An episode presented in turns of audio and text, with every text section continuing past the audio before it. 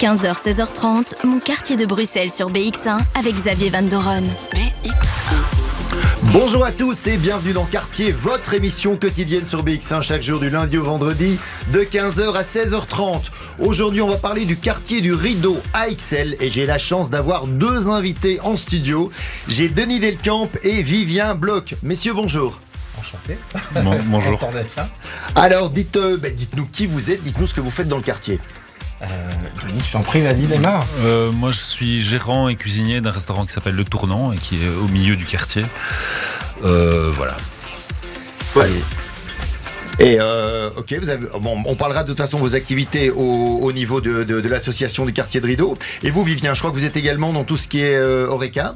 Oui, euh, je suis gérant d'un bar à vin qui est Titulus, qui est dans le quartier du Rideau aussi et qui fait de la restauration et, euh, et qui accueille voilà, du monde qui passe dans le quartier, des habitués, des gens qui circulent justement dans le quartier.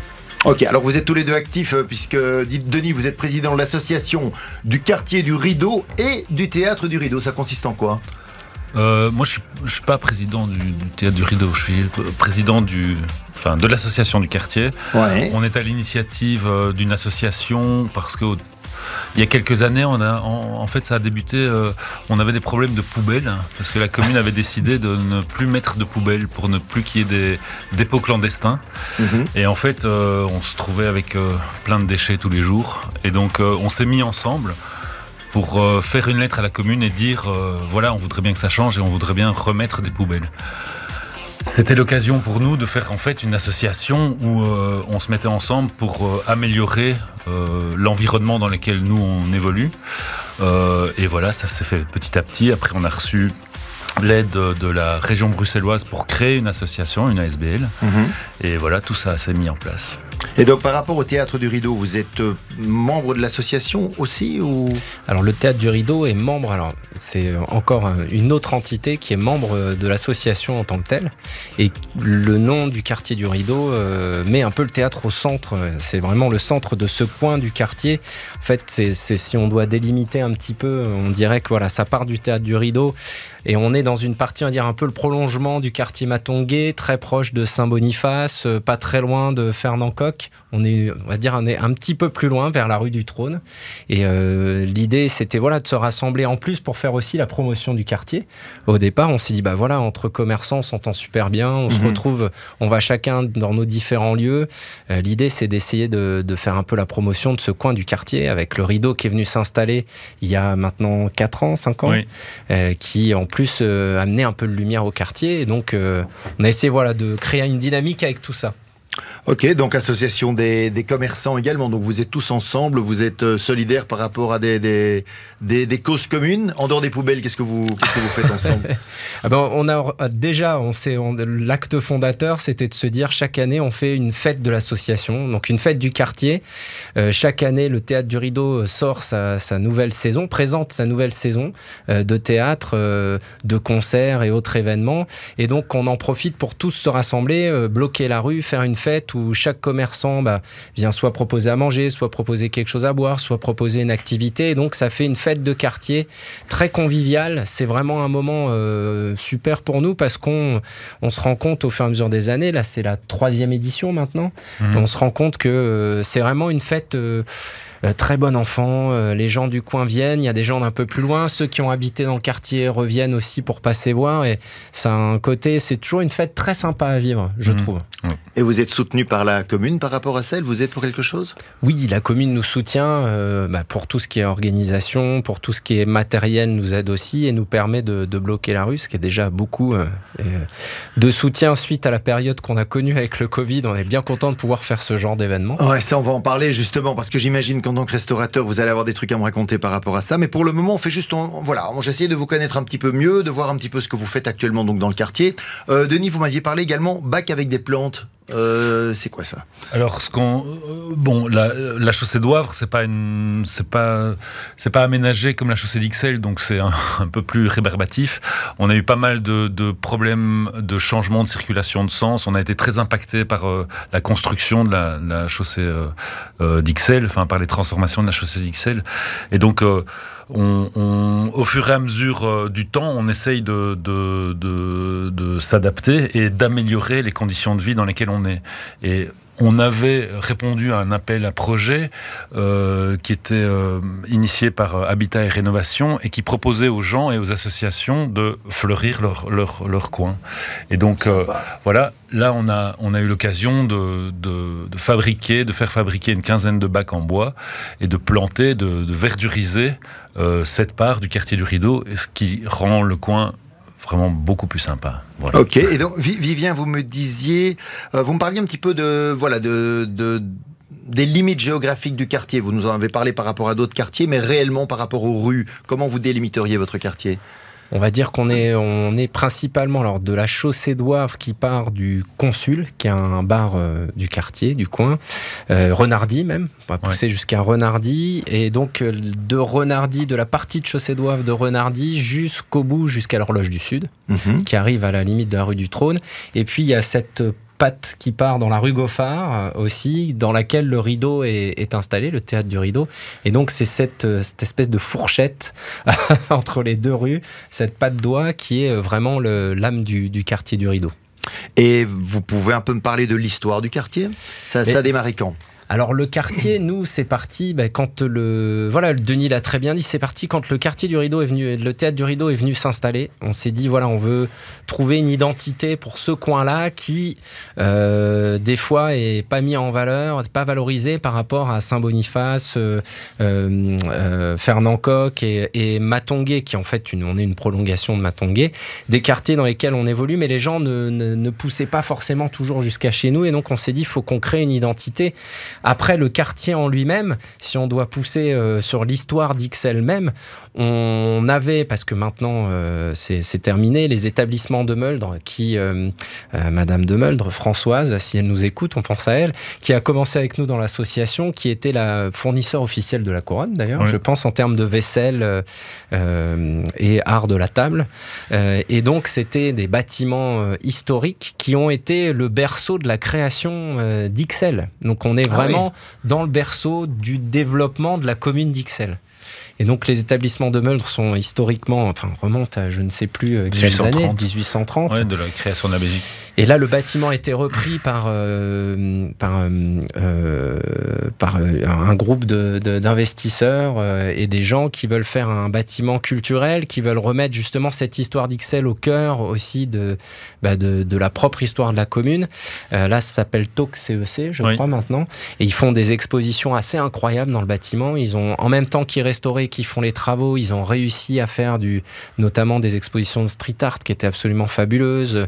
Et ils ont vraiment plein d'idées. Ils ont, euh, je dirais, beaucoup investi euh, pour euh, remettre au goût du jour ce patrimoine qui est incroyable et qui est assez méconnu parce que les, là, on peut dire que c'est vrai que l'État n'a pas vraiment soutenu, en tout cas l'héritière Françoise de Meldre, pour rénover ou, ou en tout cas au moins faire en sorte que le, ce patrimoine culturel et, et puis du bâtiment en lui-même soit, soit nettoyé, gardé, restauré. Et donc du coup, eux font ce travail, ont fait ce travail, et c'est là où j'encourage vraiment à venir voir ces établissements de Meldre qui euh, sont vraiment magnifiques et assez incroyables de l'histoire de, la commune. Ah mais c'est génial, c'est chouette que vous soyez là pour nous en parler. Quartier sur BX1 en DAB+. BX1. Et je retrouve euh, Denis et Vivien qui nous parlent aujourd'hui du quartier du Rideau. Et alors c'est marrant, vous avez créé une bière. Vous êtes fou, hein ben, En fait, euh, l'idée avec la création de cette association, c'était de créer aussi un nom, un lieu dit et avoir une reconnaissance. Donc, en Belgique, ce qui est pratique, c'est que tout le monde boit de la bière.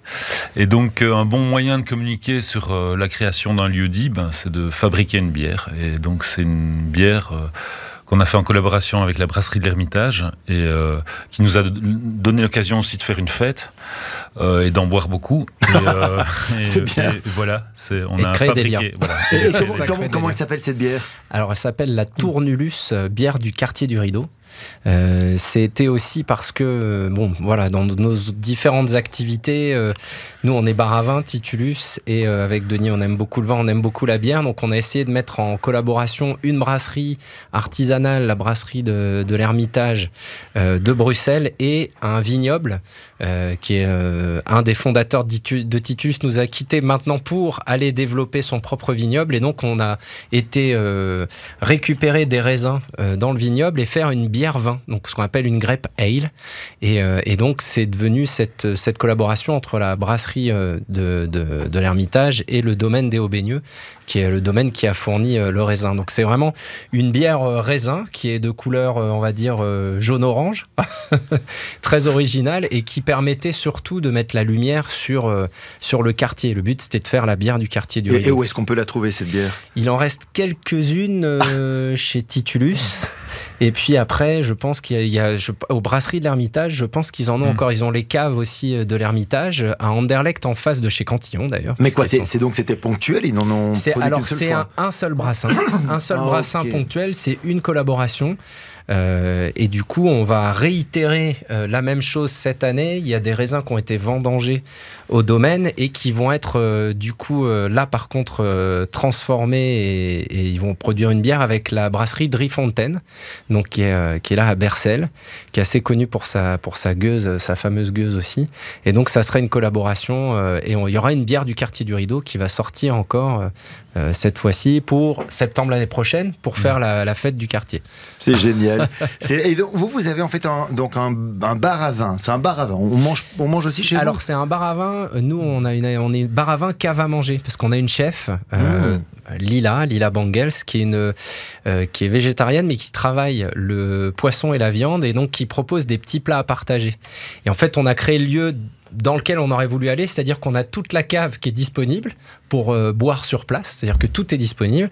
Et puis on peut soit juste boire un verre, soit boire un verre et grignoter, parce qu'on a des petites assiettes charcuterie fromage, ou alors boire un verre et puis rester manger, partager oh. des plats, des superbes plats euh, qu'elle peut faire sur une base euh, de légumes, mais avec aussi de la viande, du poisson, des assaisonnements qui sont assez incroyables. Et donc on, a ce concept de cave à manger qui est génial parce que c'est très convivial et que ça fonctionne bien. Et en plus, derrière, les gens peuvent aussi partir et aller chez Denis manger au restaurant Le Tournant à côté. On va, on va en parler après, mais on va en parler après du tournant. Mais pour le moment, vous, vous me disiez donc vous, vous faites des vins naturels au foutin, vous traitez les, vins naturels Vous vendez des vins naturels Nous, on vend des vins naturels. Il y a... C'est quoi des vins naturels? Alors, c'est une vaste question. Non, vin naturel, en fait, c'est il n'y a pas de définition légale. Donc euh, aujourd'hui, un vin, il est, il est bio ou il est conventionnel, mais euh, on va dire que vin naturel, nous, en tout cas, l'idée euh, qu'on en a, c'est un vin où il n'y a pas d'intrants chimiques qui sont utilisés dans la vigne. Il n'y a pas d'intrants chimiques qui sont utilisés pendant la vinification. Les vins fermentent sur base des levures indigènes, c'est-à-dire les levures sur le raisin ou dans le chai de vinification, qui vont travailler naturellement, qui vont en tout cas lancer les fermentations naturellement. Il y a une population de levures qui va lancer les fermentations. Et à la mise en bouteille, on met peu ou pas de sulfite. Alors peu, c'est une dose homéopathique. Donc on est sur des vins qui sont d'une expression de terroir, euh, euh, je dirais, très pure, et puis qui, euh, qui sont assez vivants. Alors le problème du vin naturel, c'est qu'il y a un spectre hyper large. Donc il y a des vins qui sont un peu extrêmes. Ça existe aussi où les gens, des fois, disent non, moi, les vins naturels, j'en bois pas parce qu'il y a plein de défauts, ça refermente, etc. Oui, ces vins-là existent, mais il y a aussi dans le reste des vins naturels des vins où on recherche vraiment l'expression du raisin du terroir. Euh, et donc, on a des expressions aromatiques beaucoup plus accessibles avec une belle buvabilité, un goût très intéressant et surtout beaucoup plus digeste parce qu'il n'y a pas d'intrants. Et ça, comme disait euh, un ami justement hier soir, il me disait le chemin vers les vins naturels, enfin une amie d'ailleurs, le chemin vers les vins naturels c'est faisable, le chemin inverse c'est plus difficile. et, des vins classiques, vous en avez également Alors non, nous on travaille exclusivement des vins naturels.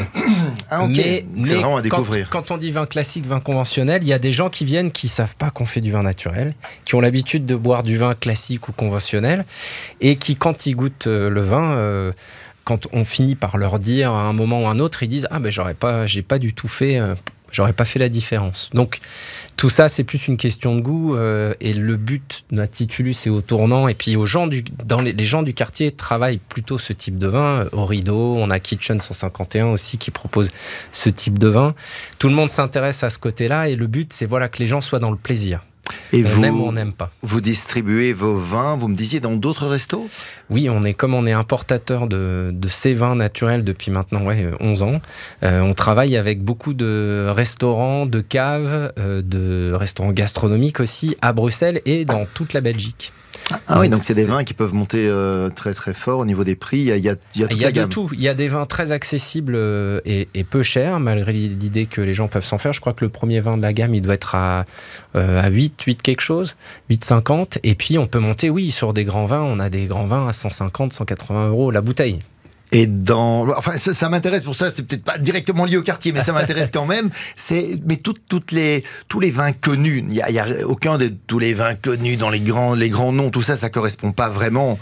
Euh, c'est, c'est une autre façon. Dans le vin naturel, il y a des grandes stars, il y a des stars du vin naturel, des gens qui sont très connus. On a des vins à la cave où on sait que quand les vins arrivent, en très peu de temps, ça part. Je pense à Dominique Ovette en Provence, euh, Maxime Magnon en Corbière. C'est des noms, c'est des vignerons qui ont fait ce travail-là depuis 20 ans, certains 25 ans. C'était des précurseurs du travail en biodynamie et sans intrants dans les vignes depuis des années. Alors pendant longtemps, ils ont été vus comme des, des marginaux, on va dire, des fous furieux. Et puis aujourd'hui, bah, voilà, le, le travail a Ça été marche. déblayé. Du coup, il y a plus, plus de vignerons qui travaillent ce, ce type de vin-là. Hmm. Mais il y a aussi, enfin, euh, il faut préciser qu'il y a aussi des grandes appellations dans les vins Bien naturels. C'est-à-dire, euh, c'est pas parce qu'on est en vin naturel qu'on ne peut pas atteindre une appellation. Les gens qui veulent du appellations, Charlemagne, voilà, du Pommard, euh, du naturel euh, des voilà. grandes appellations. Ok, c'est intéressant là. Vous vous, Ouais. vous m'éduquez. Je suis sûr que je suis pas le seul, donc ça m'intéresse vraiment ce que ce que vous me racontez. Alors, on va terminer avec vous en parlant de Titulus. Euh, vous m'avez dit que vous étiez un expert en saké aussi. Ça, oui, ça va- euh, c'est oui, c'est marrant, ça, c'est. ben, je suis tombé dedans euh, grâce à un ami qui euh, un jour m'a dit oui, tu connais déjà le vin, je vais te faire goûter euh, du saké. Alors je suis ah bon, il y a- je parle de ça il y a, il y a 12 ans maintenant. Et, euh, et voilà, j'ai goûté. Je me suis dit mais c'est incroyable. C'est pas du tout l'idée que je m'en faisais, comme la plupart des gens. Les gens pensent que c'est un alcool. Plus les gens ont plus l'idée de l'alcool euh, chinois qu'on donne à la fin du, restaurant avec euh, une femme ou un homme à poil euh, au fond du verre, alors que ça n'a rien à voir. Les Japonais ont créé ce- cet alcool pour qu'il soit digeste et facile à boire comme un vin. Et donc, quand on commence à s'y intéresser, euh, c'est passionnant parce qu'on met le doigt dans une gamme qui peut aller de quelque chose qui va être très très similaire à un vin blanc ou un, rosé, jusqu'à des choses qui sont très tertiaires. Alors sur la terre, il y a des sakés qui sont sur le côté terreux, le côté euh, un peu noix, euh, un peu humus comme ça, vraiment sous bois. Et il y a vraiment une gamme aromatique, il y a des choses euh, sur les agrumes, il y a des choses sur les petits fruits. Donc c'est vraiment euh, un alcool à découvrir. Et puis ça se, c'est, on est qu'au début, mais ça se développe beaucoup. Et je me suis passionné en passant mon diplôme de saké sommelier pour essayer de me dire bon voilà, je lé- légitimise un peu cette connaissance. Et depuis, l'objectif c'est de le faire connaître au, au plus grand nombre. Et vous avez le temps, quand vous êtes dans votre établissement, de pouvoir un petit peu éduquer les gens qui, qui viennent et qui connaissent pas encore bien le- les différents sakés? C'est bah, c'est la partie plaisir du travail. J'ai envie de dire, dans le, dans le il y a toujours des parties un peu plus euh, compliquées, moins sympas, euh, parce que plus administratifs, etc. Et ça, c'est le, c'est le plaisir et on le fait pour ça. C'est-à-dire qu'on garde ça. Cette philosophie, que ça soit sur les vins naturels ou sur le, le saké, c'est de rendre accessible euh, les vins et le saké à tout le monde. Donc quand les gens viennent, que ça soit pour le vin ou le saké, on essaye avec des mots très rapides de déjà désamorcer les idées reçues et puis de faire goûter de faire goûter et de donner des éléments, euh, euh, des indicateurs très rapides pour qu'ils connaissent un petit peu et qu'ils puissent s'y retrouver. Et, euh, et c'est magique parce qu'on voit que là, il y a une petite flamme qui s'allume, une petite lumière qui s'allume et que les gens bah, rentrent dedans et après, ils y vont tout naturellement. On a des gens qui ont goûté le saké, euh, des, des, des gens que j'ai vu venir qui ont goûté euh, leur premier saké il y a trois ans et qui maintenant ont goûté une trentaine de sakés, des choses qu'ils auraient jamais goûté il y a trois ans. Et ben, ils adorent ça maintenant parce que ça se fait petit à petit. C'est moi aussi, il y a des choses que au début je goûtais des choses voilà très minérales, très faciles, puis après j'ai commencé à goûter des choses voilà un peu plus originales, très spécifiques. Ça vient au fur et à mesure et, euh, et avec plaisir. C'est en fait la notion de plaisir et de goût, elle doit toujours rester au centre euh, de tout ça. Ça donne vraiment l'envie d'aller faire un petit tour chez Titulus. Jusqu'à 16h30, baladez-vous dans les quartiers de Bruxelles sur BX1. BX1. Et je me tourne maintenant vers Denis, le propriétaire du, du resto Le Tournant. Et j'ai, ça me fait vraiment plaisir d'avoir euh, deux, deux témoins, deux invités qui sont passionnés par ce qu'ils font. Puis on parle de nourriture, je crois que ça fait plaisir à tout le monde. Dites-nous un peu, vous, vous faites quoi Le, le Tournant, c'est, c'est quel genre de restauration? Alors, d'abord, c'est un restaurant, pour l'anecdote, que j'ai repris au créateur de Titulus. Ah. Donc, euh, Donc et après j'expliquerai le, le lien, mais donc euh, moi j'ai enfin voilà fait une formation de, de- de cinéma, j'étais producteur pendant 20 ans et puis en 2010 j'ai décidé de changer de de carrière. Donc j'ai fait le Seria et en 2012 j'ai repris le restaurant qui est le restaurant dans lequel j'ai pris, le- pris le premier verre avec ma femme qui s'appelle Virginie, que je salue. Euh, euh, et donc j'ai repris ce restaurant en 2012 et j'ai en fait repris euh, une- déjà une institution où on mangeait très bien, où on buvait très bien.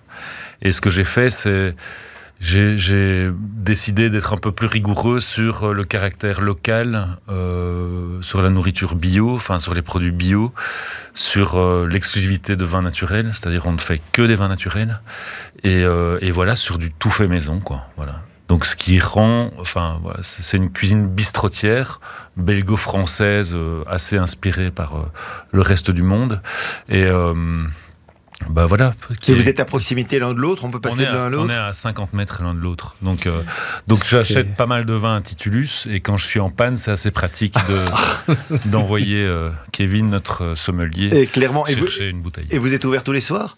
On est ouvert du lundi au vendredi soir et puis le mercredi, jeudi et vendredi midi. Et on est en congé le samedi et le dimanche. Ok, intéressant. Donc le resto, le tournant, bah, c'est déjà des, je trouve des façons très très agréables d'aborder ce quartier. On démarre par le plaisir, c'est important. Bon, je vais quand même, puisqu'on parlait des restos, j'avais quand même un petit peu envie de savoir comment ça s'est passé au moment du Covid. Vous avez tenu le coup, euh, ça a dû être compliqué, non?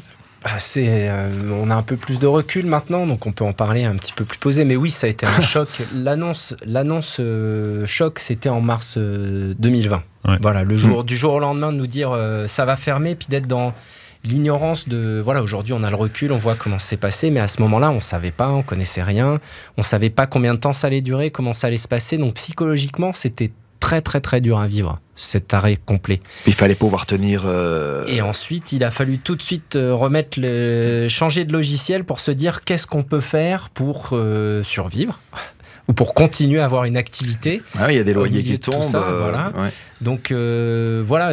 Ensuite, voilà, je crois que l'énergie était là. Euh, on a, on a, du coup, on s'est concentré, plongé dans ce côté. nous, on a fait des livraisons auprès des particuliers. les clients nous ont jamais lâchés, que ce soit nous ou même Denis, j'imagine. Euh, Denis a fait du emporter.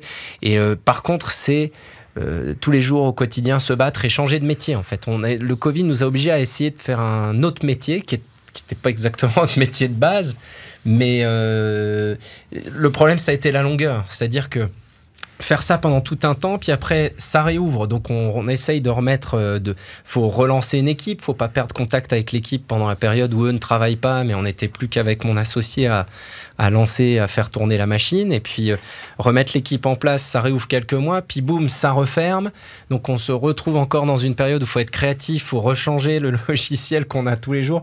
Et je crois qu'au bout de cette période, on était évidemment très content de réouvrir, mais pour beaucoup, euh, on n'est pas les seuls. Euh, il y a eu un moment où il y a eu un. Pour, pour certains, il y a eu des burn-out. Pour d'autres, comme moi, c'était un épuisement. C'était de se dire. euh, J'étais épuisé, épuisé de devoir se réadapter à chaque fois, devoir se re-réfléchir, se repenser, remettre de l'énergie pour se dire ça va, on y arrive, tout va bien, et on s'en est excellemment bien sorti. Et là, et vous êtes revenu à ce que vous étiez avant la crise Vous Oui. faites les choses de la même façon Il y a des choses qui ont évolué Non, c'est complètement différent. Alors, anecdote très intéressante. euh, nous, on a un bar à vin. Euh, les gens restent manger. Avant le Covid, le comptoir était le lieu, le cœur du lieu. C'est-à-dire que les gens s'agglutinaient au comptoir. Euh, Il y avait évidemment 5-6 places assises et puis les gens venaient s'agglutiner autour et ça créait des moments où des gens même qui venaient seuls se mettaient au comptoir parce qu'ils faisaient des rencontres, ils discutaient, etc.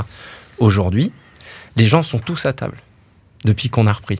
Le comptoir est pris par des gens qui veulent se mettre au comptoir, mais euh, c'est les places assises du comptoir qui sont prises. Il n'y a plus cette habitude de, de comptoir. Alors, à partir d'une certaine heure, ça recommence, je dirais, mais par rapport à avant, les habitudes ont, ont changé. Ont changé, et je peux le comprendre tout à fait. Mais au début, c'était assez étrange pour nous de voir d'un service où on était plutôt comptoir, un service où voilà, on est plus en salle. Euh, c'est- c'est c'est pas moins bien, je trouve, parce que c'est aussi, ça nous permet d'aller voir les gens euh, table par table et de pouvoir échanger euh, sur plein de choses. Et je trouve ça a énormément de côtés super positifs et c'est très enrichissant. Mais c'est vrai que ça surprend. Ça surprend de changer de, de la façon de travailler et puis la façon dont les gens, eux, vont, vont venir pour profiter du lieu. Et pour vous, Denis, il y a- ça a fait des changements? Bah, C'est à peu près la même chose? En fait, moi, déjà, euh, j'ai mis une dizaine de jours à, encaisser le choc de la, fermeture. Et puis, je me suis dit, enfin, je veux dire, on travaille dans l'ORECA, ça veut dire qu'on on, est on est fait pour le travail, quoi. Enfin, on peut pas rester à la maison, c'est juste pas possible. Et donc, euh, je me suis associé avec euh, un traiteur qui s'appelle Quentin Guinan, qui a une société qui s'appelle Quand on a faim. Et à deux, on a fait, on a proposé de la nourriture à emporter. Donc euh, voilà, mise en boîte, etc. Ce qui a, ça va, ça, ça fonctionne pendant deux, trois mois. Après six mois, ça devient quand même très compliqué. Mais donc maintenant, est-ce que vous êtes revenu Est-ce que vous étiez avant Non, moi, en, ce que j'ai fait, c'est que j'ai décidé de plus travailler le week-end. En fait, je, en fait, on, ça nous a permis quand même de, de prendre une certaine distance et de relativiser notre rapport au travail et de se dire euh, en fait, on peut faire de l'oreca, il y a moyen de faire de l'oreca et de préserver aussi une vie familiale. Et voilà, nous, on a fait le choix de travailler du lundi au vendredi. Il y a des clients qui sont pas contents. Après, euh, c'est des clients qui travaillent pas le samedi non plus. Mm. Euh, donc, enfin voilà, ça, c'est le, choix majeur qu'on a fait après la réouverture. Et alors, une crise en chasse une autre. là, je, vois maintenant qu'il y a même de plus en plus de restaurants qui ont décidé de fermer pendant la période de l'hiver. Euh, en espérant rouvrir au printemps. Comment ça se passe pour vous au niveau de gaz, électricité? Ben en fait, euh, moi je suis sur un contrat variable, donc euh, c'est très simple. C'est l'électricité d'il y a un an fois 3. Euh, donc, ben, ça veut dire qu'il y a des augmentations de prix sur le menu qui, qui, ont eu lieu et qui ne suffisent pas à payer le, la différence. la différence. Et je ne sais pas comment on va faire à long terme. C'est-à-dire que maintenant, la fourniture d'énergie, c'est un loyer, quoi. Ça correspond à un deuxième loyer. Ah oui. Donc, euh, donc euh, voilà, on espère juste avoir un peu de soutien de la part du gouvernement et que les, choses changent euh, assez rapidement. Parce qu'il n'y a pas le choix pour vous, vous avez besoin d'énormément d'électricité en permanence. Vous ne pouvez même pas vraiment faire des, des, couper dans quoi que ce soit. Les frigos tournent. Ah oui. les frigos tournent, que ce soit pour les vins ou pour la nourriture. Donc euh, euh, nous, on n'a pas de cuisine, donc on est, c'est vraiment de, de, l'assemblage et de la mise en place beaucoup pour notre chef, mais elle utilise quand même des, des, outils qui sont liés à l'électricité et au gaz. Denis, c'est encore pire. Maintenant, nous, c'est pour l'instant, justement, on attend notre décompte, donc on est un peu fébrile, c'est un peu ça. Ah, vous n'avez pas, vous avez euh, pas d'idée, vous savez pas vers quoi vous allez? Nous, à la différence, on a encore un contrat taux fixe qui devrait euh, tenir jusqu'en février, mais après février, on passe en variable et donc on risque de subir une encore on va avoir l'augmentation, mais on va avoir une plus grosse augmentation. Et c'est surtout par rapport au secteur ORECA, parce qu'on discute beaucoup avec les collègues, et euh, il y a des collègues qui, oui, qui, sont retrouvés coincés, qui savent pas trop comment aborder les choses. Et le problème, mais après, je, je peux comprendre, le temps de des entreprises, enfin des commerces et des, et des, et des gens de l'ORECA, euh, c'est pas le temps euh, des décideurs et des politiques. C'est-à-dire qu'on peut prendre des mesures politiques, etc. Mais en fait, il y, a urgence parce que c'est maintenant. Alors, ça concerne les, les, commerces, mais ça concerne aussi les particuliers qui se retrouvent dans des situations compliquées. C'est vrai que là, on, sent, on sent le côté euh, urgence à se dire, on espère que rapidement, il y a des mesures qui vont être prises et appliquées. Parce que j'imagine que dans un restaurant, c'est une surface assez importante, donc il va falloir, euh, il faut, il faut qu'il fasse chaut quand même en hiver. donc au niveau du gaz. Euh, Après moi, pour le moment, j'ai pas encore rallumé le chauffage parce que je compte sur le fourneau pour faire la différence, pour, pour alimenter un peu, enfin pour donner un peu de chaleur à la salle. Mais ce qui est inquiétant, c'est pas spécialement la facture que nous on paye, c'est aussi Enfin, moi, ce qui me fait peur personnellement, c'est la diminution de la fréquentation, parce que évidemment, tout le monde est dans le même cas. C'est-à-dire que tout le monde a une augmentation de sa facture énergétique. C'est vrai. Et donc, coupe dans le superflu. Le superflu, c'est quoi Ça commence par les restos. C'est euh, le culturel, c'est le cinéma, le théâtre, euh, l'opéra. Euh, les fringues. C'est le coiffeur, le restaurant, le bar. Enfin voilà, ce sont les choses comme ça. Et donc ça, c'est pour ça que je dis que la, la, réaction du gouvernement doit être rapide parce que en fait, de plus en plus de gens se retrouvent aujourd'hui avec leur décompte et ont, ont des, ont, des surplus massifs quoi. Et euh, vous voyez déjà une différence maintenant? Il y a déjà moins de, moins de clients? Non, il n'y a pas moins de clients, mais la clientèle consomme autrement. C'est-à-dire que. Moins. Moins en, moins en tout cas en alcool, ça c'est sûr. Sur les alcools, on a une diminution depuis début septembre qui est euh, tout à fait visible. Quoi. les alcools, c'est souvent ce qu'il y a de plus cher dans un resto. Euh. Et en même temps, j'ai envie de dire, c'est vrai que c'est. Alors, avec modération, évidemment, mais les gens continueront quand même à, boire. On a cette chance d'être une cave aussi, où les gens peuvent acheter leur vin. Et donc, on voit que la cave, sur place, peut-être un petit peu moins, mais sur la cave, ça continue. Les gens viennent différemment, prennent peut-être moins, mais continuent à prendre.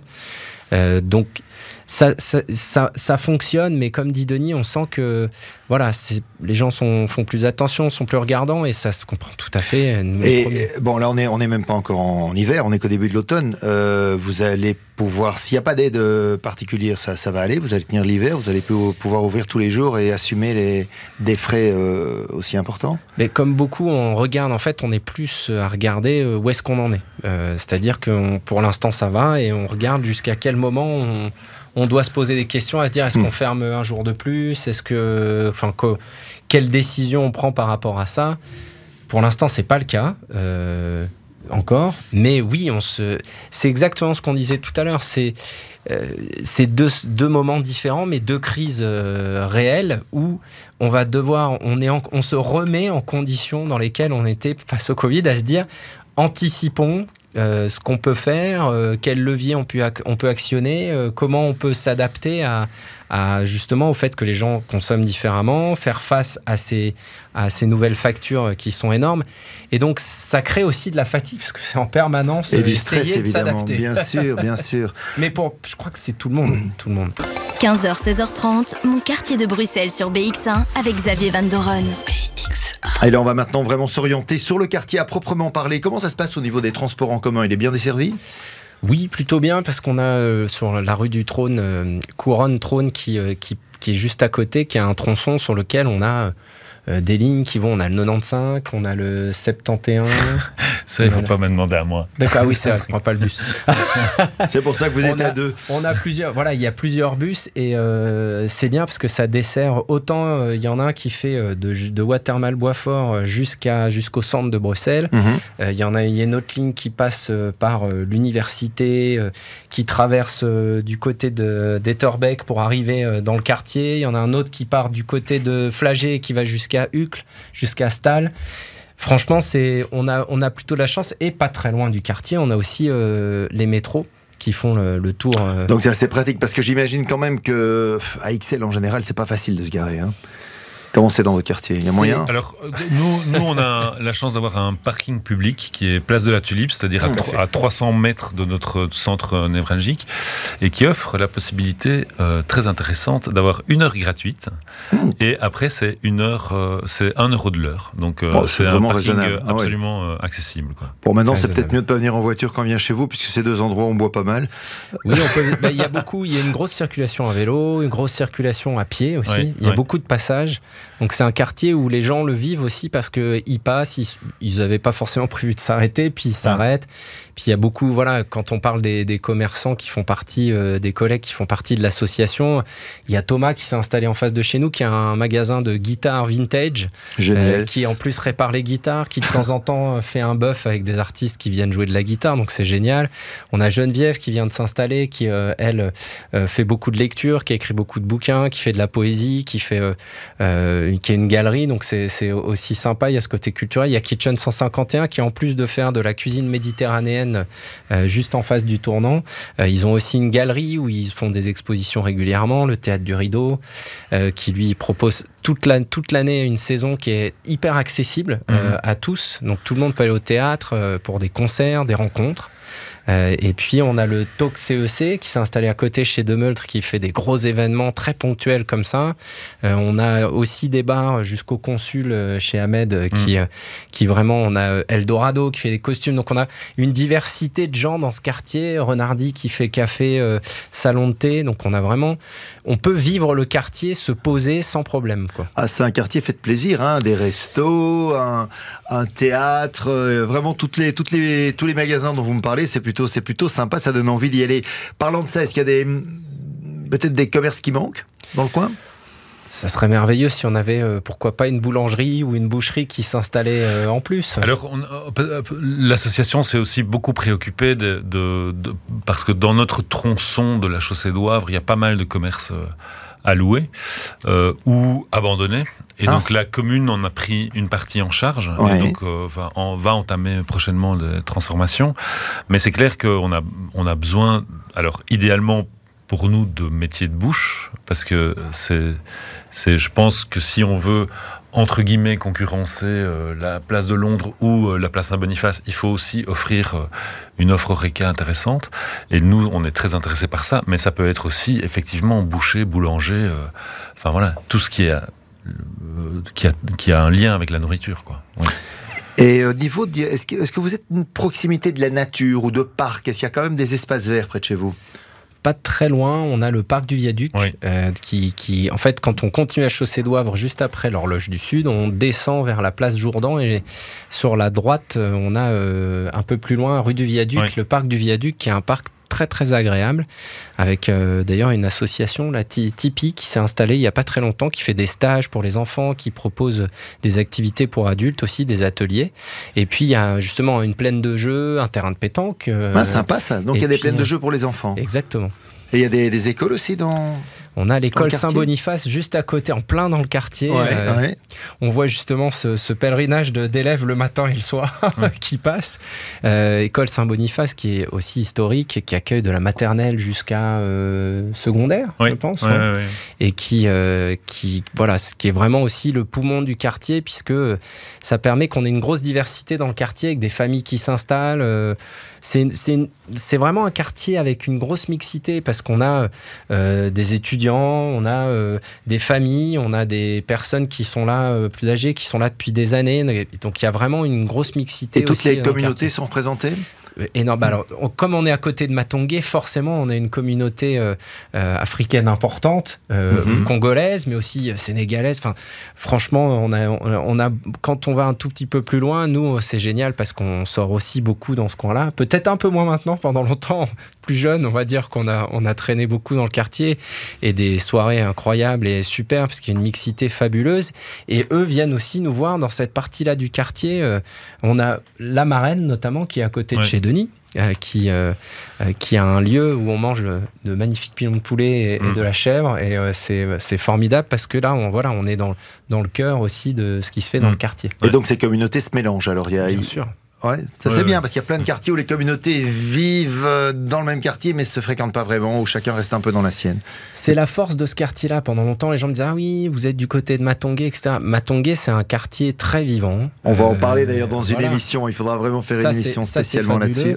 Et puis, on a forcément, on est coincé, nous, entre les institutions européennes, donc un monde euh, voilà, encore différent, et Matongué. Et souvent, on se dit Oui, bon, bah, c'est un peu imperméable l'un à l'autre. Pas du tout, parce qu'il y a vraiment un tel passage.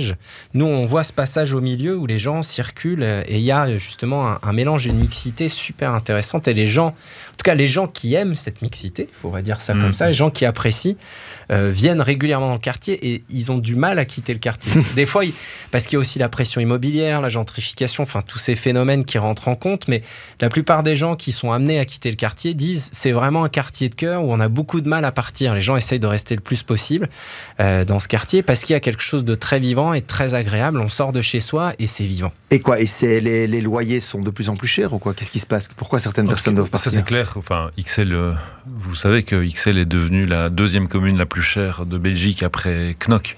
Sérieux euh, Ah non, je ne savais pas que c'était à ce point-là. Je savais pas que c'était plus cher que Volué Saint-Pierre. Euh, il y, a une euh, spéculation immobilière énorme et donc les loyers sont très chers. Quoi. Ah oui. Ça augmente fortement. Alors, mais ça, il n'empêche que la force de ce quartier est de, même si les, les gens qui habitent le quartier ce sont plus exactement les mêmes qu'avant, ça c'est une mmh. réalité. Mmh. Et justement, comment, comment ça a évolué ce quartier? Parce que vous, vous le connaissez maintenant depuis longtemps. Vous pouvez me parler de son évolution à travers les années? C'est, on va dire que comment, comment dire, la pression immobilière est, est, importante. Donc il y a eu énormément. Le bienfait de tout ça, c'est qu'il y avait énormément d'immeubles dans notre quartier qui étaient soit en train de s'effondrer, ce qui a été le cas. On a même eu un bout d'immeuble qui s'effondrait dans la, dans la rue à côté. Euh, ou qui étaient en très très mauvais état. Et donc depuis une dizaine d'années, il y a énormément de rénovation de ces immeubles et, de, et des bâtiments du quartier, ce qui valorise le quartier. Beaucoup de commerces aussi ont été repris, ou alors d'autres qui existaient depuis longtemps ont été refaits, euh, ont investi de manière à refaire leur commerce ou, leur, ou, ou, les lieux culturels. Amnesty International s'est installé à côté de nous dans, ce, dans les vieilles quincailleries. voilà, ça, ça m'intéresse pas. Parlez-moi d'Amnesty International. Ben, Amnesty, il y avait ce grand bâtiment, les anciennes quincailleries vers Vlout, historiquement, mhm. et ce bâtiment était magnifique, mais il était fermé, personne n'était à l'intérieur, il y a eu plein d'histoires pour récupérer ce bâtiment. Et puis, du coup, ça a été fermé longtemps, et c'est Amnesty International qui a repris le bâtiment donc le, côté francophone et le côté euh, néerlandophone euh, travaillent euh, sur place là. C'est donc les deux antennes néerlandophones et francophones qui sont là et qui font vivre ce bâtiment qui est magnifique. Donc et vous êtes beaucoup en rapport avec eux Ils participent à la vie du quartier? Oui, ils sont complètement impliqués dans l'association dans de quartier. ça c'est clair et, et, depuis le départ. Donc c'est vraiment intéressant. Et puis ils nous impliquent aussi dans quelques actions qui font alors ils font des, actions régulières qui passent à travers leurs différentes antennes dans la ville euh, et même dans le pays. Mais euh, quand ils font des choses aussi, par exemple des lettres, pendant un moment, ils faisaient un, événement qui était d'écrire des lettres auprès des gouvernements pour euh, les pousser à agir sur certains cas où il y a violation des droits de l'homme. Et donc on est invité à passer Amnesty pour écrire une lettre qu'on envoie à tel président ou tel, gouvernement. Et donc dans ces cas-là, on, on participe aussi à la promotion de cet événement. On va nous-mêmes écrire deux, trois lettres mmh. et puis on propose à nos clients, ah, tiens, si jamais vous avez cinq minutes au passage, allez écrire une lettre euh, pour un sujet qui vous tient à cœur ou ils sont accueillis, on leur explique les différentes choses. Personne, il n'y a pas d'obligation, évidemment, mais quand les gens sont curieux et qu'ils ont envie, c'est pas grand-chose, c'est un geste et puis ça permet d'avoir un, petit engagement et, et à Amnesty de continuer son combat. 15h, 16h30, mon quartier de Bruxelles sur BX1 avec Xavier Van Doren. Et aujourd'hui, on parle du quartier du Rideau et nous sommes accompagnés de Denis et Vivien. Vous me disiez qu'il allait y avoir des, transformations je sais Edouard, ça allait, ça allait vous affecter. Donc en fait, il y a un projet de rénovation urbaine qui s'appelle le contrat de quartier Athénée et qui prévoit notamment de faire des modifications sur la place de la Tulipe, euh, place de Londres, et aussi à ce fameux croisement, enfin qui est le cœur de, notre association de quartier, qui est le croisement entre la rue Goffard et la chaussée d'Oivre, là où est le tournant et, euh, et le théâtre du Rideau. Voilà, bien que ce, ce coin-là de la chaussée ne soit pas vraiment, euh, enfin, c'est pas vraiment indispensable de faire des transformations. Il y a un projet de transformation et en Belgique, en fait, quand on a l'argent pour faire quelque chose, il faut absolument le dépenser cette année-là, sinon. Oui, sinon on le perd l'année suivante. C'est dingue, hein, Donc même quand ça sert à rien, on le fait. Donc on a, on va, on va prendre, enfin voilà, on va prendre ces travaux. Enfin, je veux dire, évidemment, mais on a demandé aussi que dans cette prévision d'aménagement, on puisse aménager depuis la, la rue Goffard jusqu'à la rue du Trône qui est une partie de la chaussée où les trottoirs sont assez étroits, mhm. où il y a euh, en fait euh, une largeur pour un passage de voiture. Désormais, la, chaussée est à sens unique, donc c'est une largeur qui est un peu excessive. On pourrait réaménager pour que le, les piétons aient un accès et, euh, et, et, une facilité de se déplacer qui soit plus grande. Quoi. Et ça a été pris en compte, en fait miraculeusement. Et donc, euh, voilà. Grâce, grâce à l'association qui a poussé aussi le sujet. Ce, qui, ce, qui, nous sert, euh, c'est là où l'association joue son rôle aussi de, quartier du rideau, c'est que on a parlé de promotion, on parle de, des différentes euh, de la vie du quartier, mais au départ, c'est vrai que cette association, elle nous permet de parler non pas d'une seule voix, parce que souvent quand on vient porter un point de vue auprès des institutions ou de la commune, on n'est pas forcément euh, écouté quand on vient avec une seule voix. Quand on vient au nom de l'association, de plusieurs voix, d'une partie de, du quartier de la commune, euh, oui, ça a un écho mhm. différent. Et y a, ah, on a beaucoup parlé de votre association, il y en a d'autres qui sont actifs dans, dans le quartier?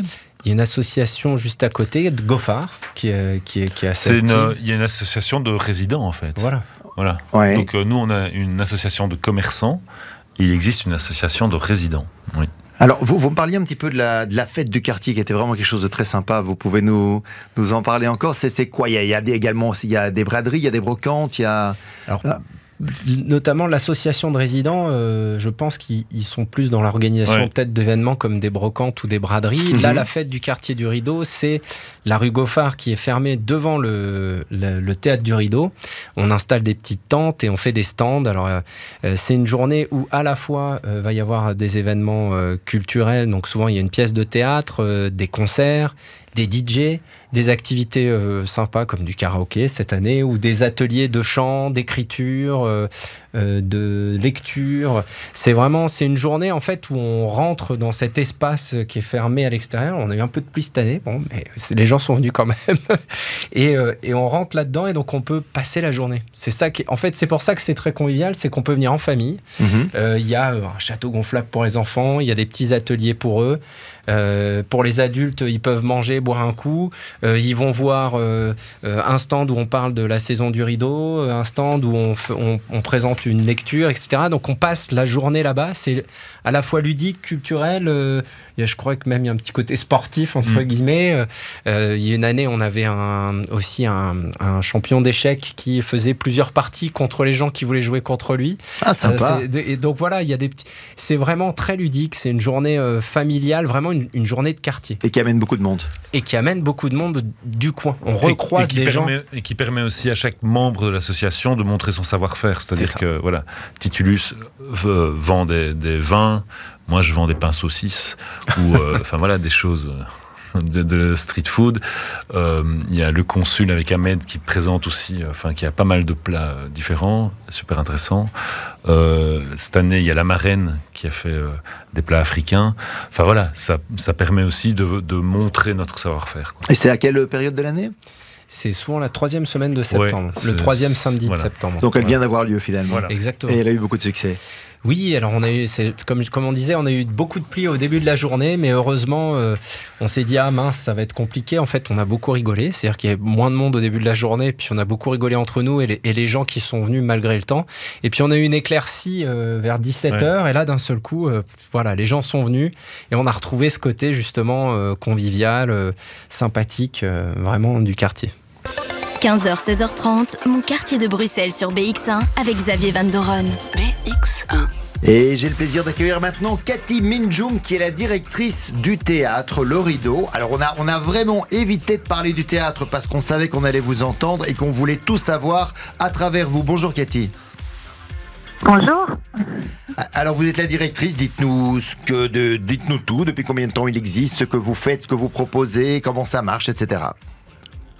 Alors, oui, je suis la directrice euh, générale et artistique donc du théâtre Le Rideau à Bruxelles, qui est euh, la plus ancienne compagnie de théâtre de Belgique. Il va fêter ses 80 ans là euh, en mars, donc c'est pas rien.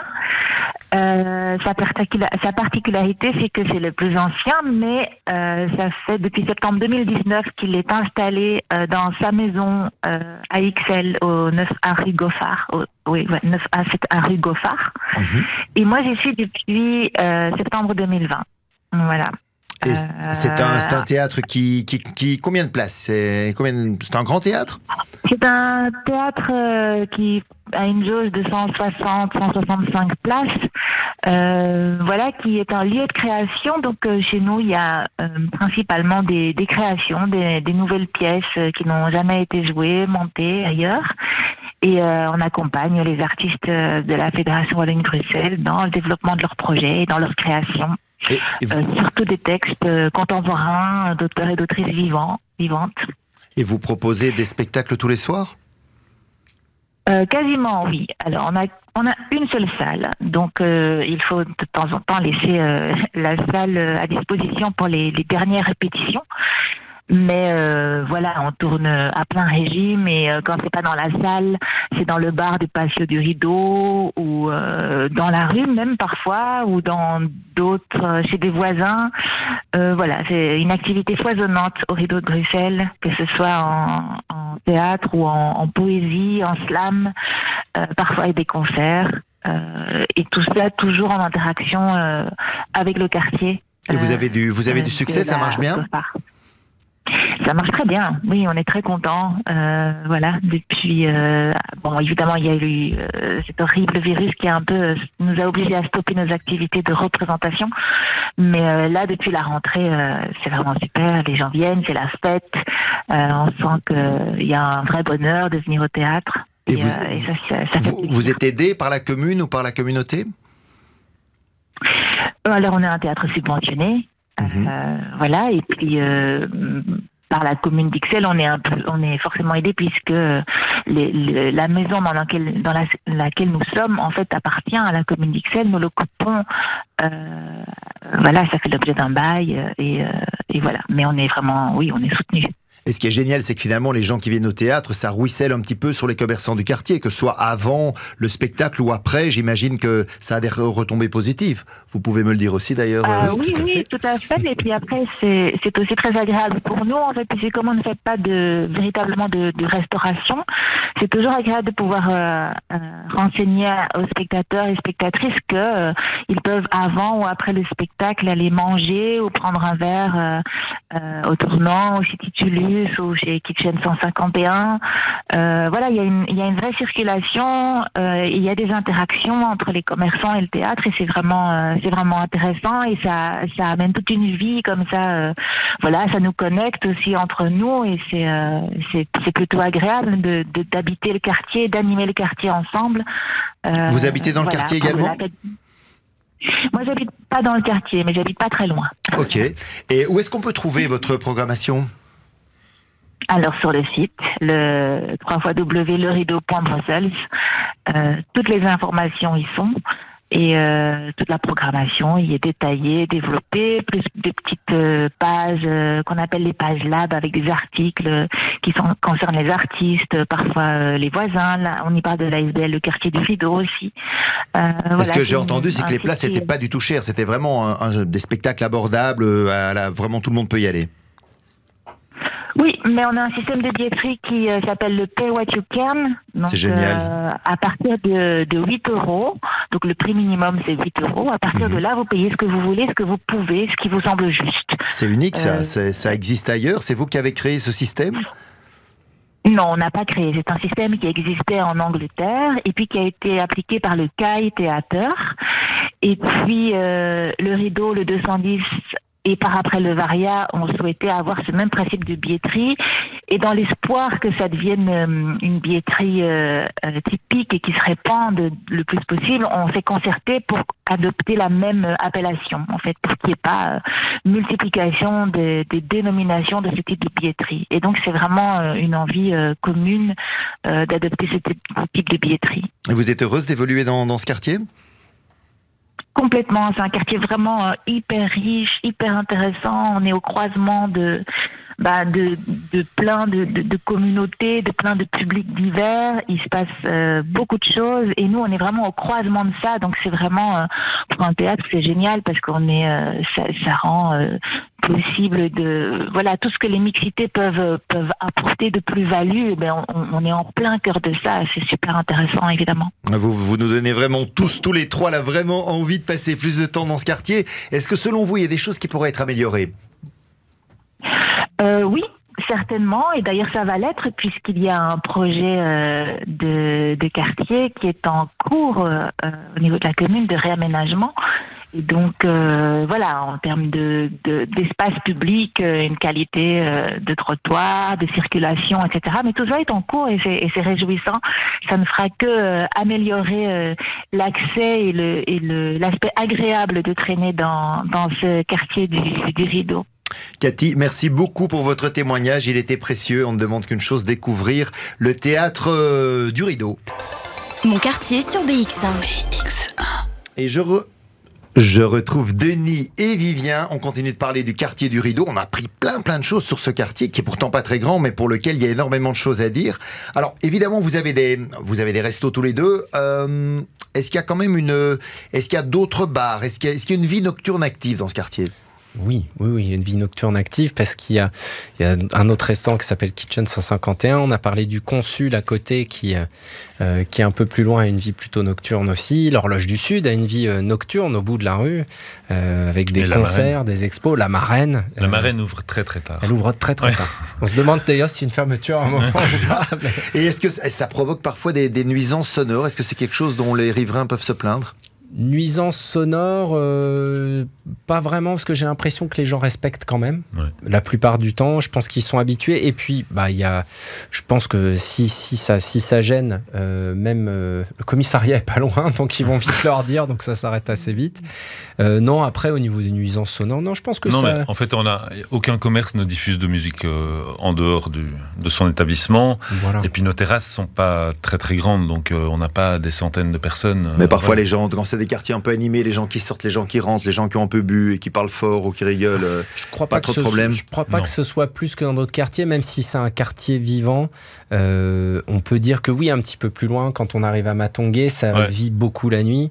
Et euh, en même temps, c'est ce qu'on vient chercher. Bah donc, oui, bien sûr. Donc, donc il y a un, pour les gens qui habitent ici, Bon, après, c'est personnel. Il y a toujours une logique de on sait où on va habiter, donc on sait qu'il va y avoir du bruit euh, le soir à partir d'une certaine heure. C'est vraiment une question que je poserai le jour où on va parler de la place Saint-Boniface et des gens qui habitent sur la place, euh, mm. comment ils le vivent, parce que là, ça va vraiment être le bruit en, permanence. C'est ça. Moi, je, sais que c'est un quartier que vous adorez. Je l'ai bien compris pour tous les deux. Mais j'aimerais, allez, on va essayer de trouver vraiment ce que vous, ce que vous préférez dans le quartier et peut-être quelque chose que, que vous aimez pas. Il y a moyen de trouver ça? On peut, on peut essayer. Alors, je sais pas. alors moi, ce que je pense de ce quartier, c'est que en fait, c'est un quartier qui est vraiment au cœur de Bruxelles. En fait, à pied de chez nous, on met 14 minutes pour aller à la Grand Place à pied. C'est génial. Enfin, je veux dire, on est, il y a tous les transports en commun possibles, imaginables. Enfin, voilà, quand on vit là ou quand on passe là, on n'a absolument pas besoin de voiture. En fait, on peut très bien. Moi, aujourd'hui, je suis restaurateur je fais 7000 km par an en voiture. Je n'utilise plus la voiture. Mm. Enfin voilà, c'est vélo, trottinette. Euh, enfin voilà, c'est, voilà. Donc on est au cœur de Bruxelles en fait. C'est génial. Et euh, une chose que vous n'aimez pas, qui est liée au quartier? C'est difficile parce que non, mais on les gens parlent des fois ont peut-être une image du, du, coin et du quartier où pour avoir de l'insécurité ou des fois des gens qui peuvent être euh, un peu plus compliqués à gérer. Je pense que je trouve que ça fait, c'est comme tout quartier, ça fait partie de la vie de quartier. Maintenant, je trouve que c'est plutôt bien géré. Euh, le commissariat est juste à côté. Il y a quand même une réactivité. Ça se passe bien en termes de, euh, de cohabitation aussi, mm. que ce soit avec la police ou leurs interventions. Mais comme dit Denis, alors ce quartier, pourquoi on l'aime, moi si je devais le dire, euh, je, je, l'aime parce qu'il y a à la fois quelque chose d'imprévisible et à la fois ce côté vivant et, mixte qui rend les choses imprévisibles. Tout à fait, c'est ce que je, c'est ce que je ressens avec vous depuis le début de l'émission. Alors, les phrases, on, je vous en avais parlé, on va, vous allez terminer tous les deux trois phrases. je rêve de pouvoir un jour. Spontané, hein, vous y allez, vous réfléchissez pas. Hein. Je rêve de pouvoir un jour. Je rêve de pouvoir un jour euh, fermer euh, toutes les rues du quartier et faire un énorme euh, repas collectif. Sympa. Je rêve de pouvoir un jour dire que le quartier du Rideau est aussi important que la place Saint-Boniface. Joli. Deuxième phrase. Je n'en peux plus de. J'en peux plus de. Je n'en peux plus du millefeuille administratif qui fait que euh, le quartier, pour faire avancer les choses dans le quartier, euh, c'est compliqué parce que la chaussée est régionale, les trottoirs sont communaux et que c'est très difficile, non pas à cause des égaux politiques et des, lourdeurs administratives, euh, même si on s'entend bien avec la commune, avec la région et que les gens sont réactifs, ça ne bouge pas assez. Ah, ok. Et, et vous? Oui, de manière plus générale, c'est peut-être pas associé complètement au, quartier du rideau, mais j'en peux plus que d'avoir l'impression que les politiciens sont à un mètre du sol, quoi. Voilà. Ils sont pas dans la réalité. Et la dernière, j'aimerais vraiment. Ah, j'aimerais vraiment. j'aimerais vraiment un jour euh, pouvoir. Euh, pourquoi pas euh, développer un lieu sur le saké dans ce quartier pour le mixer. C'est déjà un peu le cas finalement. Oui, mais essentiellement sur le saké. Soit dédié au saké. Soit dédié au saké. Euh, moi, ce que j'aimerais vraiment, c'est avoir. Euh, oui, une, j'aimerais vraiment que tous les commerces de notre quartier soient utilisés, fonctionnent, gagnent leur vie et donne une, voilà, une multiplicité de, de choses à ce quartier. Parce que vous me disiez qu'il y avait encore de la place, finalement, il y a des commerces qui sont euh, à, proximité, qui, qui, sont dispo pour le moment. Qui sont vides, oui, tout à fait. Denis a raison, c'est vrai qu'on on a... Euh, le tien était mieux que le mien, parce que le mien était assez auto-centré. Mais, sur, mais sur le côté collectif, je rebondis dessus parce que c'est important. On a encore des, des, vitrines qui sont disponibles, des rez-de-chaussée qui sont disponibles. Et c'est vrai qu'on s'est installé ici en, parce que ce quartier, on l'aime et parce qu'on croit aussi en son développement. Et, et la commune commence à lancer des, euh, dire des, procédures à racheter des lieux, mais c'est vrai que si on devait rêver de quelque chose, on dirait que le quartier continue à se développer tout en gardant cet esprit, en accueillant plus de monde et, des commerçants nouveaux qui viennent se compléter euh, ce qui est, ce qui est déjà existant. Et si, si vous n'habitiez pas dans ce quartier, dans quel autre quartier de Bruxelles vous pourriez l'imaginer? Euh, C'est assez étrange parce que c'est un quartier où j'ai atterri il y a 18 ans et je me rends compte que je l'ai jamais lâché. en genre j'habite plus dans le quartier, mais comme j'y viens travailler tous bah les oui, jours, bien sûr, vous y êtes tout je le temps. Je l'ai jamais lâché. Donc c'est vraiment difficile parce que j'aime beaucoup d'autres quartiers de Bruxelles, mais euh, c'est assez unique. Je disais tout à l'heure, c'est vraiment un, lieu et on parlait des gens qui partent du quartier et qui ont ce sent ressenti là. C'est que c'est un lieu où même si je pense les gens doivent partir ou si je devais partir de Bruxelles je reviendrai forcément euh, dans le quartier quand je repasserai à Bruxelles. Et vous pourriez mais pas habiter ailleurs Où est-ce que vous bon, Je sais que vous n'habitez pas vraiment là, mais enfin bon, vous y êtes tout le temps. Euh, un autre endroit où vous pourriez passer du temps? Euh... Compliqué, visiblement. Oui, non, c'est vrai que j'ai pas, j'y passe beaucoup de temps et je me déplace beaucoup. Enfin, nous, on se déplace beaucoup aussi dans, dans Bruxelles, mais euh, je, si, j'aimerais passer peut-être un petit peu plus de temps euh, dans le centre que je connais un peu moins bien, où je vais beaucoup moins, avec qui, qui, a aussi souffert du Covid et de tous les travaux, du piétonnier, etc. Et je me dis, voilà, je me dis, tiens, redécouvrir le centre, euh, pourquoi hmm. pas? Mais donc, euh, et pour ce qui est d'habiter, vous par exemple, euh, Denis vous, Mais Moi j'habite à 100 mètres du tournant, donc euh, ah trouver, trouver, une autre proposition mieux que ça, c'est quand même très compliqué. C'était juste penser à un autre quartier que, vous aimez, dans lequel vous pourriez habiter. Moi j'ai habité, j'ai habité à Uccle, dans une, une petite rue en cul-de-sac, près de la gare de Stal. Ça devait être sympa aussi. Et c'était super sympa, sauf que ça me faisait deux heures de transport par jour, parce qu'on travaillait en service coupé. Donc ah. voilà, on peut pas tout avoir dans la vie donc il faut choisir. Et euh, à la place, je, voilà, je suis très content d'habiter à côté du, tournant. Mon quartier sur BX1. On en parle un petit peu, mais ça m'intéresse toujours quand, quand à des amoureux d'un quartier de savoir les autres quartiers de Bruxelles qu'ils apprécient également, dans lesquels ils ont envie d'aller se balader ou qu'ils euh, aiment. Oui, forcément, euh, touchant XL, euh, Saint-Gilles. Saint-Gilles, euh, sur le côté, la place de Julien Dillens, parce que c'est des amis, et puis aussi parce qu'on traîne de ce côté-là pour aller jusqu'au Parvis, forcément. D'autres quartiers, moi je suis aussi du côté de Boisfort, donc côté, voilà, du côté de Boisfort, il y a des endroits où j'aime bien traîner aussi. Mhm. Et le centre, le centre évidemment, pas mal le centre. Ah, qui a bien évolué, hein Qui a vachement évolué, de, la, de, de, de, de la bourse jusque derrière, tout au bout, en passant par Sainte-Catherine, euh, avec euh, des lieux, autant des lieux de journée, de nuit, euh, voilà. Ça, mm. c'est. Et vous, Denis Oui, aussi le, centre. Enfin, moi, je trouve que la, enfin voilà, la Grand Place, par exemple, c'est quand même. C'est magique, hein. Un lieu magique dans lequel on va quand même comme bruxellois assez rarement, et c'est un peu dommage. On va en parler justement lundi. L'émission sera sur le quartier de la Grande Place de Bruxelles. Ça fait le même effet à chaque fois. c'est ça qui est incroyable. c'est une gifle. Hein. Ah c'est voilà, juste un lieu magnifique. Euh, donc voilà, c'est un quartier où c'est que vous adorez. Très, très agréable. De, bon, on arrive tout doucement à la fin de l'émission. Vous avez une petite, une petite anecdote, un petit truc sympa à me raconter? Non, on en a quelques-unes. Moi, plusieurs anecdotes. Une rapide, euh, je me suis rendu compte à quel point le, quartier a cette, cette, chose vivante et cette mémoire collective qui reste. Je suis allé traîner dans un bar un soir euh, à la frontière entre le quartier du Rideau et Matongué. Et quand je suis rentré, j'y étais pas allé depuis peut-être 7-8 ans. Et la dame qui tenait le bar euh, me dit ah bah ça fait longtemps qu'on t'a pas vu. Alors je dis, oh, bah, vous, devez, confondre parce que ça fait longtemps que je suis pas venu. Elle m'a dit non non je me souviens t'étais avec machin et machin. Et incroyable. Elle avait elle se souvenait exactement la dernière fois où j'ai mis les pieds dans son bar. Et je me suis dit c'est fou c'était une soirée il y avait de la musique etc mais elle se souvenait exactement de cette soirée là j'avais pas fait spécialement quoi que ce soit mais voilà. Et puis deuxième anecdote qui est très drôle c'est qu'on organise le Beaujolais nouveau chaque année. Donc le troisième jeudi de novembre. Et on fait une énorme fête qui a pas eu lieu pendant le Covid qui va reprendre là le 17 novembre. Mais une année, on avait une grosse fête où il y a tellement de monde que l'horloge du Sud avait fait une fête du Beaujolais, nous aussi. Donc en fait, la rue était littéralement Mhm. bloquée parce qu'il y avait du monde dans la rue qui sortait des lieux.